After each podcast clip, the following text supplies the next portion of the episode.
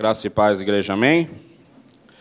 Nós acabamos de cantar essa canção, essa canção onde nós falamos: é, Ensina-me a andar sobre as águas, ensina-nos a viver o impossível. Como que a gente aprende alguma coisa?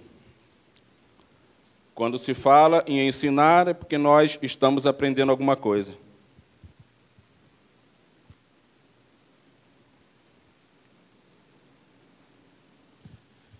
Como que nós aprendemos?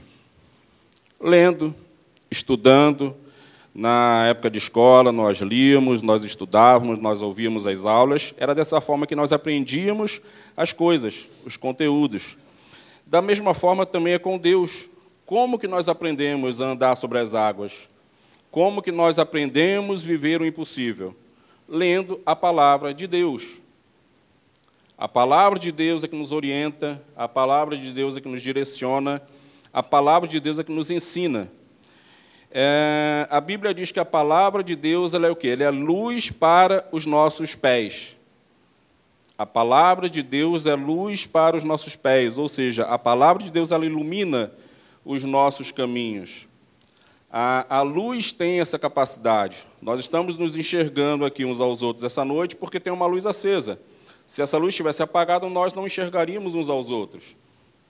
Ah, se a gente andar por uma estrada escura, ah, na ausência, na falta da luz, a gente sente o quê? Uma sensação de insegurança, nós sentimos uma sensação de medo.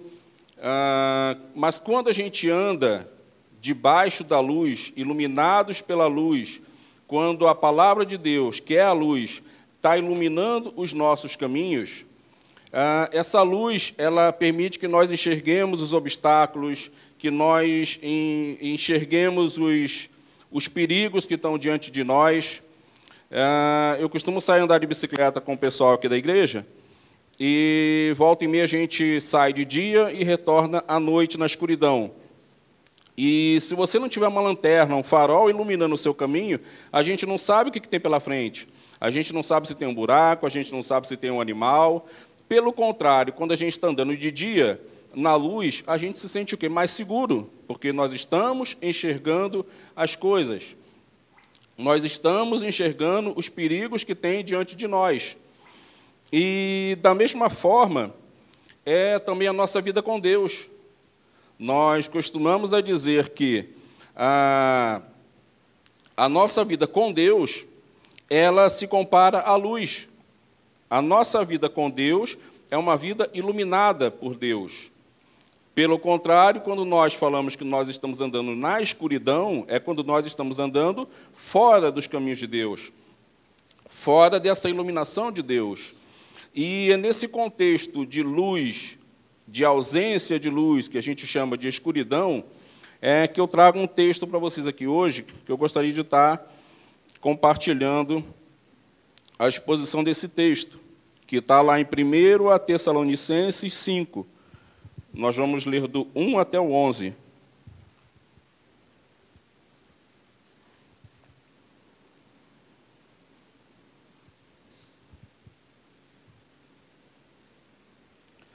Primeiro a Tessalonicenses 5, do 1 até o 11. Pessoal que estiver em casa nos assistindo, se puderem pegar também as suas Bíblias, é importante. Podemos? Irmãos, quanto aos tempos e épocas, não precisamos escrever-lhes, pois vocês mesmos sabem perfeitamente que o dia do Senhor virá como ladrão à noite. Quando disserem paz e segurança, então, de repente, a destruição virá sobre eles, como dores à mulher grávida, e de modo que nenhum escaparão. Mas vocês, irmãos, não estão nas trevas, para que esse dia os surpreenda como ladrão. Vocês todos são filhos da luz, filhos do dia, não somos da noite nem das trevas. Portanto, não durmamos como os demais, mas estejamos atentos e sejamos sóbrios, pois os que dormem, dormem de noite, e os que se embriagam, embriagam-se à noite. Nós, porém, que somos do dia, sejamos sóbrios, vestindo a couraça da fé e do amor, e o capacete da esperança da salvação. Porque Deus não nos predestinou para a ira, mas para recebermos a salvação por meio de nosso Senhor Jesus Cristo. Ele morreu por nós para que, quer estejamos acordados, quer dormindo, vivamos unidos a Ele.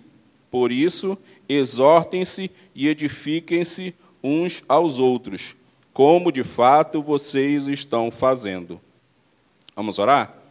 Senhor Deus, nosso Pai, Todo-Poderoso, ó Deus, estamos aqui, ó Pai, essa noite, ó Pai, dispostos, ó Pai, de coração aberto, com os nossos ouvidos abertos, ó Pai, a ouvirmos a Tua palavra, Deus.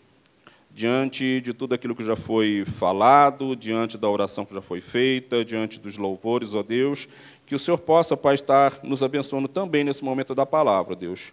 Que possamos, ó Pai, aprendermos, ó Pai, cada vez mais de Ti, com a leitura da Tua palavra, com a meditação da Sua palavra, como já dissemos aqui, ó Deus, essa palavra, Pai, que é a luz para os nossos pés, essa palavra que é a luz que ilumina os nossos caminhos, ó Deus. Que possamos, ó Pai, vivermos sempre debaixo dessa luz, iluminados pelo poder do Teu Espírito, pelo poder da Tua palavra, Deus. Quanto a mim, que o Senhor também esteja me abençoando, ó Pai, nessa noite, ó Deus, que eu possa falar palavras abençoadoras, ó Deus, que pessoas possam ser edificadas, ó Pai, com esse texto, com essa leitura e com essa palavra de hoje, ó Deus. Em nome de Jesus, amém. Ah, essa carta é uma carta do apóstolo Paulo aos Tessalonicenses, endereçada aos cristãos, cristãos da uma cidade, um lugar chamado Tessalônica, por isso o nome Tessalonicenses. Ela foi escrita pelo apóstolo Paulo ah, que todos certamente já ouviram falar em algum momento, do apóstolo Paulo, que edificou, que plantou tantas igrejas naquela época. E Paulo ele vinha é, contribuindo com o crescimento, com o amadurecimento dessa igreja da Tessalônia, da Tessalônica, onde o povo de lá chama-se Tessalonicenses. E essa igreja era uma igreja relativamente nova. Era uma igreja que estava, vamos dizer assim, na sua adolescência, aprendendo muitas coisas, com dúvidas em muitas coisas também. E Paulo, ele tinha uma, uma preocupação com todas as igrejas que ele vinha plantando. Ele passava, ele instruía os cristãos daquelas igrejas, ele mandava cartas, quando podia, ele retornava a essas igrejas para amadurecer essas igrejas. E isso também estava acontecendo com essa igreja da Tessalônica. E Paulo ele recebeu em um determinado momento um relatório ah, contando como estava a conduta dessas pessoas, desses cristãos. Uma igreja relativamente nova, então, assim como todas as igrejas daquela época, Paulo ele tinha um cuidado com essas igrejas. E algumas coisas vinham acontecendo naquela igreja, tanto coisas boas motivos de elogio do apóstolo Paulo, mas uma coisa é, causou uma preocupação a Paulo. Tanto é que ele manda uma carta orientando aquelas pessoas. E esse texto que nós acabamos de ler está dentro dessa carta. E uma das preocupações de Paulo é que surgiu naquelas pessoas um comentário acerca do dia do Senhor ou seja, acerca da segunda vinda de Jesus Cristo. E Paulo ficou preocupado que as pessoas, apesar de já terem ouvido algumas instruções, alguns direcionamentos, ainda estavam em dúvida. Da mesma forma, a gente também. Nós temos também muitas dúvidas. E nós contamos com a palavra de Deus para estar nos iluminando, para estar nos direcionando. E em relação à segunda vinda de Jesus Cristo, alguém aqui sabe quando que isso vai acontecer? Alguém sabe quando que vai acontecer isso? Alguém sabe o dia? Alguém sabe a hora? Mas vai acontecer. Nós cremos nisso porque a palavra de Deus diz que ele virá. E esse texto ele traz é, algumas orientações sobre como devemos nos comportar, né, o que nós devemos fazer enquanto ele não vem, que é o tema da nossa palavra de hoje. O que fazermos enquanto ele não vem? Ah, o texto ele começa dizendo, no versículo 2: Pois vocês mesmos sabem perfeitamente que o dia do Senhor virá como ladrão à noite. Eu não sei se alguém aqui já teve a infeliz experiência de ter a sua casa furtada, de ter alguém ter entrado na sua casa e roubado alguma coisa. Esse ladrão, ele. Você estava lá esperando a chegada desse ladrão? Não. Da mesma forma, ele certamente planejou esse ato para chegar de surpresa na casa de uma pessoa. E a palavra de Deus, quando ela fala que o dia do Senhor será, será como um ladrão à noite, significa que ele virá de repente. De repente ele virá. De repente ele virá porém nós não estamos desavisados. Jesus Cristo virá pela segunda vez.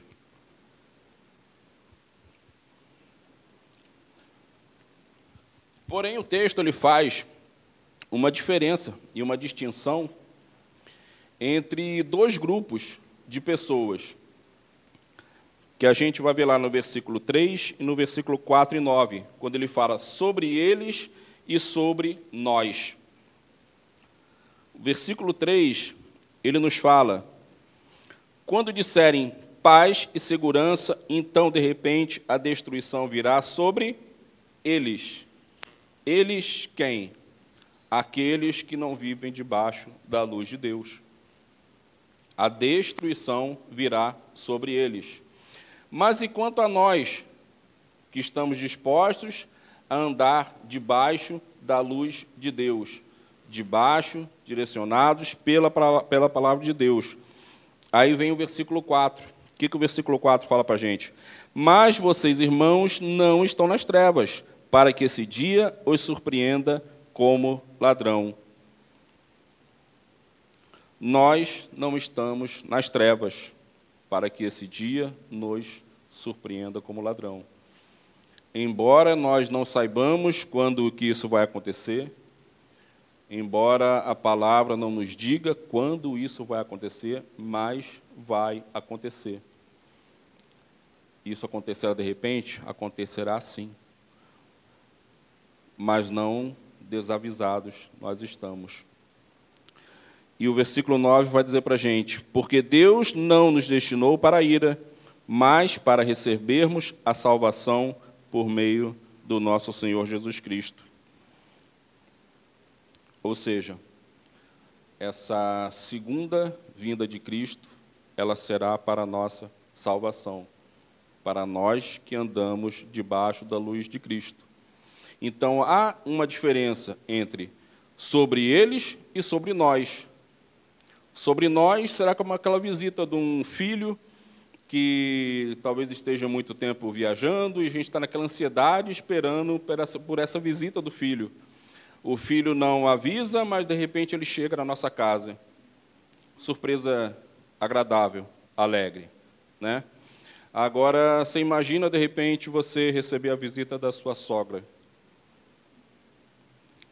Só para a gente, né? De repente, ela sem avisar chega na sua casa. Coisa desagradável, né? Brincadeira, gente. Só para a gente ilustrar aqui. Mas enquanto ele não vem, tem gente rindo aí? Opa! Mas enquanto ele não vem, como nós devemos nos comportar? Como nós devemos nos comportar enquanto ele não vem? Aí vocês vão me dizer, é simples, é só andar debaixo da luz. Não foi isso que nós falamos até agora? É só a gente andar debaixo da luz. Mas como que a gente anda debaixo da luz? E como que a gente, uma vez estando debaixo dessa luz, como que nós nos mantemos debaixo dessa luz?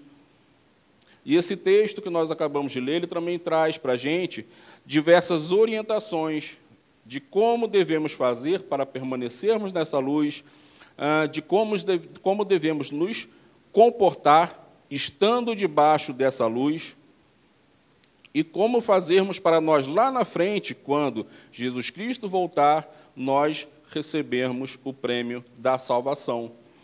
E esses pontos que eu queria abordar com vocês aqui essa noite. Primeiro ponto que esse texto traz para a gente: não devemos dormir, mas devemos nos manter atentos e sóbrios. Versículo 6, se vocês olharem lá. Portanto, não durmamos como os demais, mas estejamos atentos e sejamos sóbrios. Quando o texto fala que nós não devemos dormir, ele não está falando desse sono, dessa necessidade nossa biológica, fisiológica de descansarmos, que é o que nós fazemos à noite, no escuro. De dia nós trabalhamos, nós ficamos acordados, com algumas exceções, mas geralmente à noite é o período que nós tiramos o quê? Para descansar, para dormir. Mas o que o texto está falando para a gente não é desse sono biológico. Ele está falando de um sono espiritual.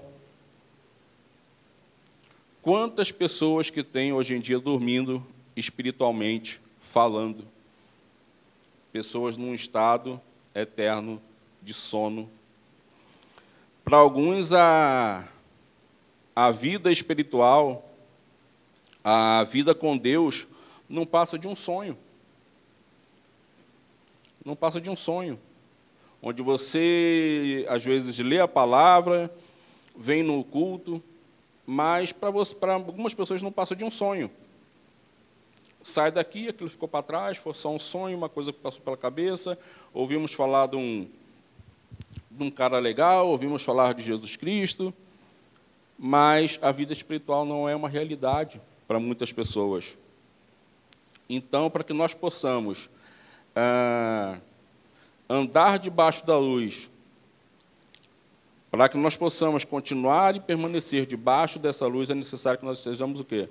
Atentos e acordados, que é o que o texto continua falando.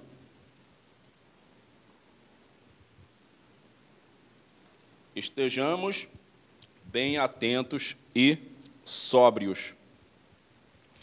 O mundo está cheio de ilusões, de sombras que se impõem como substâncias aos desatentos, de ninharias duradouras que o homem cujos olhos estão pesados de sono aceita como ouro mas o cristão não deve ser assim enganado.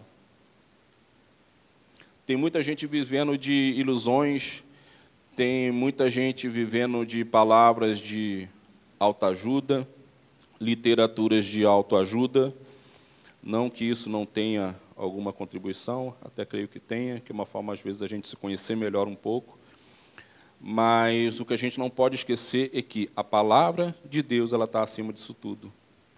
E que a nossa vida espiritual, nosso relacionamento com Deus é uma realidade, sim. Muitas pessoas vivendo desatentas aos direcionamentos de Deus, muitas pessoas desatentas a, a, a, até a própria leitura da palavra. Quantas palavras que nós não ouvimos, palavras abençoadoras num culto, numa leitura da Bíblia, mas para muitos isso não passa de um sonho.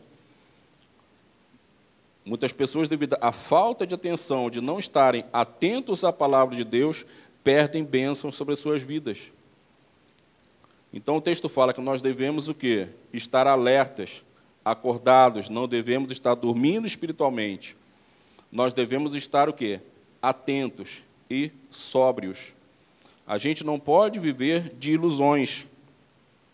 E eu acho que a principal ilusão que, que se passa pela vida de um cristão, eu falo de um cristão porque o não cristão, para ele, a palavra de Deus não existe. Mas para a gente, para nós cristãos que entendemos a palavra de Deus, a principal ilusão é a gente achar que a gente dá conta de tudo sozinho.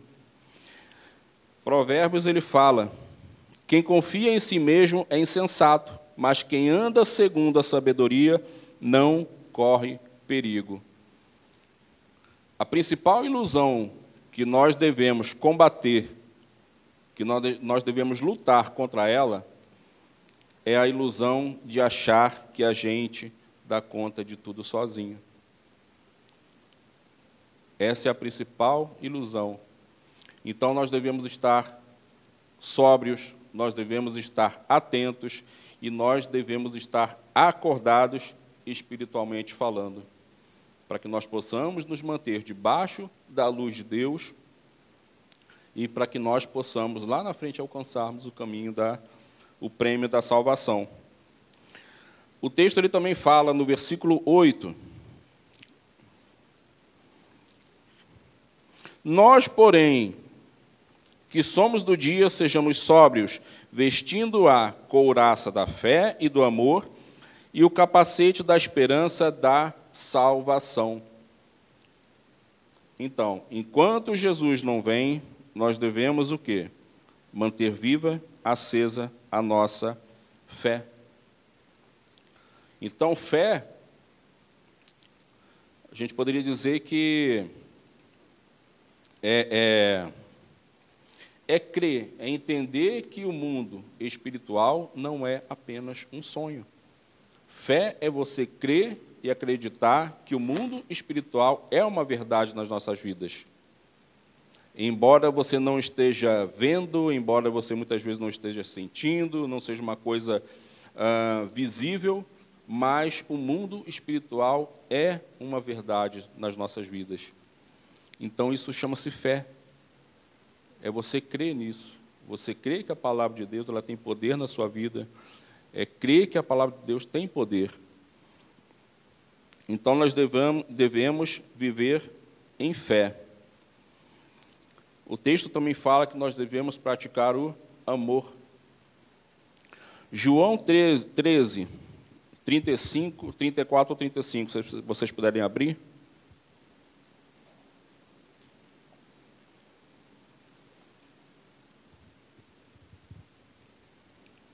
João 13, 34 a 35.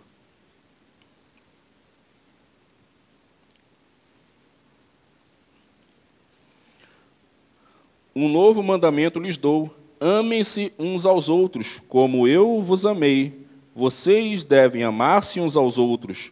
Com isso, todos saberão que vocês são meus discípulos, se vocês amarem uns aos outros. Eu, eu lendo esse texto, preparando essa mensagem, me veio na cabeça a seguinte definição para você amar o seu próximo: é você não deixar ele dormir. Às vezes tem pessoas do nosso lado dormindo espiritualmente. Às vezes tem pessoas do nosso lado, às vezes dentro da igreja mesmo. Não tem ninguém dormindo aí não, né? Não. Está cutucando alguém? Acorda, acorda, irmão. A luz está acesa. Mas a principal forma da gente expressar o nosso amor por uma outra pessoa é não deixando essa pessoa dormir espiritualmente. Que nós sejamos um despertador na vida dessas pessoas, segundo nosso amigo César. Vou anotar essa frase. Opa. Mas por quê?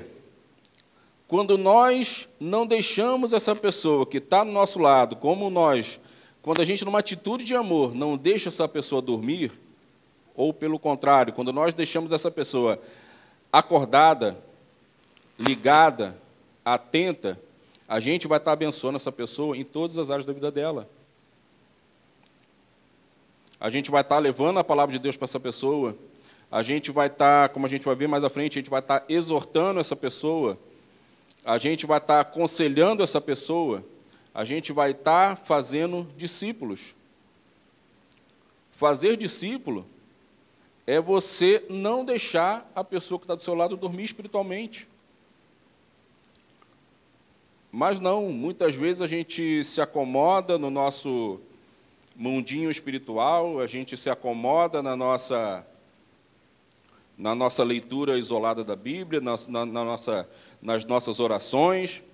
Não que não deva ser feito, deva ser feito sim, mas nós devemos amar o nosso próprio. E a principal forma de nós amarmos, nesse contexto que eu estou falando hoje, é não deixamos, deixando essas pessoas dormirem. Isso é o mandamento de Deus, que está na Bíblia.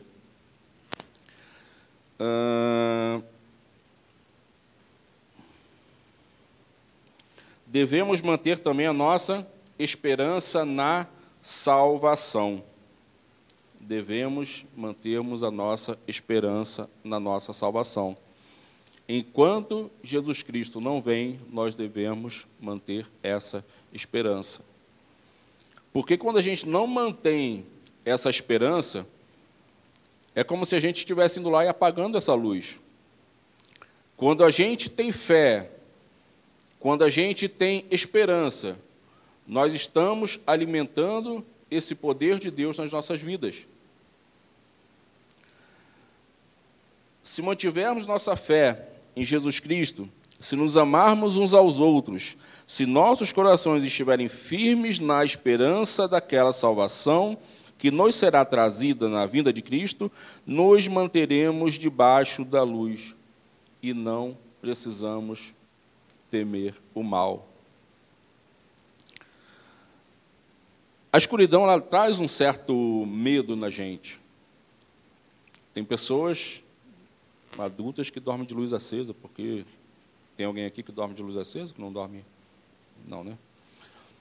Mas a luz, ela nos traz segurança.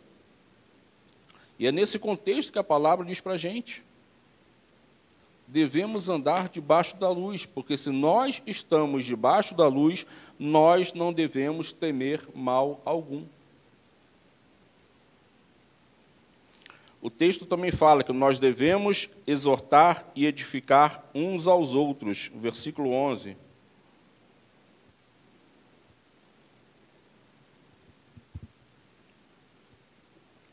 Versículo 11. Por isso exortem-se e edifiquem-se uns aos outros. O que é exortar?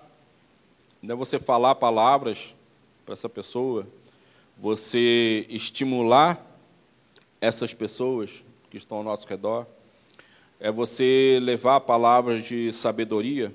Sim. É você levar palavras que confrontem, talvez, quem está do nosso lado? Sim. Enquanto Jesus Cristo não volta, o nosso comportamento como cristão é também de exortar e edificar uns aos outros. É o que eu falei antes. É você não permitir que o seu irmão, que a luz desse seu irmão se apague. Então, enquanto ele não vem, nós devemos cuidar um dos outros. Nós não temos, nós não podemos viver de uma forma isolada. Quantas pessoas precisando, necessitando de uma palavra de exortação, uh, necessitando, precisando de uma palavra de encorajamento, necessitando de uma palavra de Deus, e muitas vezes nós nos, nos omitimos. Tem uma letra de uma canção antiga, a, a tradução dela fala o seguinte: o mundo adormece nas trevas, pois a igreja não luta, por, pois dorme debaixo na luz. Deixa eu ler de novo. O mundo adormece nas trevas, pois a igreja não luta, pois dorme na luz. Ah, eu tenho uma dificuldade, eu imagino que todos nós, quando a gente vai dormir, a gente vai lá e apaga a luz que é uma forma de fazer com que a gente pegue no sono, que a gente durma mais tranquilamente. E essa letra dessa, dessa canção que eu ouvi já tem bastante tempo, ela fala que muitas igrejas, muitas pessoas estão dormindo debaixo da luz.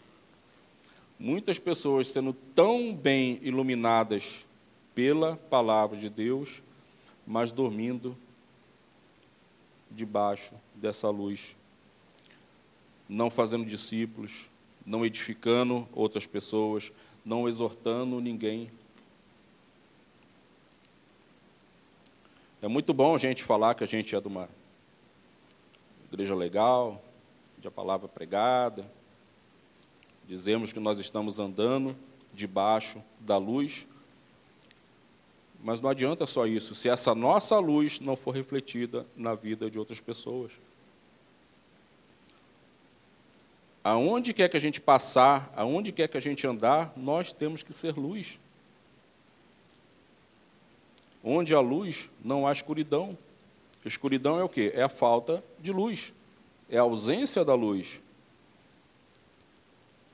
Então, nós, como igreja, nós, como pessoas que cremos, que estamos andando debaixo da luz, que entendemos que essa luz é importante para nos guiar, para nos direcionar, nós não podemos dormir. Nós precisamos estar acordados, nós precisamos estar atentos, nós precisamos estar sóbrios, precisamos manter a nossa fé, precisamos amar o nosso próximo, enquanto Jesus Cristo não vem. Eu queria trazer, com base em tudo que nós falamos aqui, alguns questionamentos, algumas palavras de edificação. A primeira delas é: quem anda na luz não é pego de surpresa, não se assusta. Pelo contrário, quem anda na escuridão, esse sim, se assusta esse sim é pego de surpresa. Então, nós que andamos debaixo da luz, não seremos pegos de surpresa quando Jesus Cristo vier. Será de uma forma repentina? Sim. Mas não estaremos desavisados, pois ele disse que virá. Segundo ponto, devemos viver como se Jesus fosse voltar ainda hoje. Eu queria deixar duas perguntinhas aqui para vocês meditarem. Se Jesus voltasse hoje, agora, nesse exato momento, ele pegaria você o quê? Vivendo debaixo da luz ou na escuridão? Ele pegaria você dormindo ou acordado? Eu já me fiz esse questionamento várias vezes. Se Jesus voltasse hoje, como que eu me encontraria espiritualmente? Num estágio de sono ou acordado e atento? Nós estaríamos condenados à destruição ou à salvação. Então eu queria deixar para vocês aqui essa noite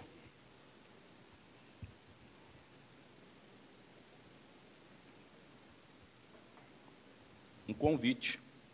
Por que, que eu falo convite? Porque a palavra de Deus é um convite. A palavra de Deus ela não impõe nada a ninguém, embora ela, ela coloque, embora ela ponha algumas condições para que nós alcancemos o, o caminho da. que nós alcancemos a salvação. E como nós devemos nos comportar enquanto ele não vem, a palavra de Deus não nos obriga a fazer nada. Ela nos convida a tomar decisões. Você quer andar comigo? Você quer andar debaixo da luz? Venha. Agora, se você não quer, é uma decisão sua. Então, o convite que eu faço aqui essa noite, se assim você quiser, que você meditasse consigo mesmo e como que anda a sua vida em relação à palavra de Deus? Como que se encontra a sua vida em relação a Deus? Como que se encontra a sua vida espiritual? Talvez você esteja aqui essa noite, nos assistindo aqui presencialmente, ou você em casa, uh, sinta que você está um pouco distante dessa luz. Talvez você ache que você precisa voltar para essa luz. Talvez você sinta no seu coração que você está numa situação de medo ou de perigo por estar na escuridão. Então, o convite aqui para vocês essa noite é que vocês voltem para debaixo da luz de Cristo. E que enquanto Jesus Cristo não volta, enquanto não chegar esse momento, que você, estando debaixo da luz, você pratique tudo que a gente falou aqui essa noite. Que essa é a forma de nos mantermos debaixo da luz. E queria deixar mais um convite. Você que já anda debaixo da luz, que você se empenhasse para trazer alguém também como eu falei, às vezes a gente está tão bem iluminado, tão bem resolvido espiritualmente falando, mas a gente guarda aquilo para a gente mesmo. A nossa luz ela tem que iluminar a vida de outras pessoas. A partir do momento que a nossa luz ela está acesa, ela tem esse poder, ela tem essa capacidade de iluminar outras pessoas iluminar o caminho de outras pessoas. Então a minha oração essa noite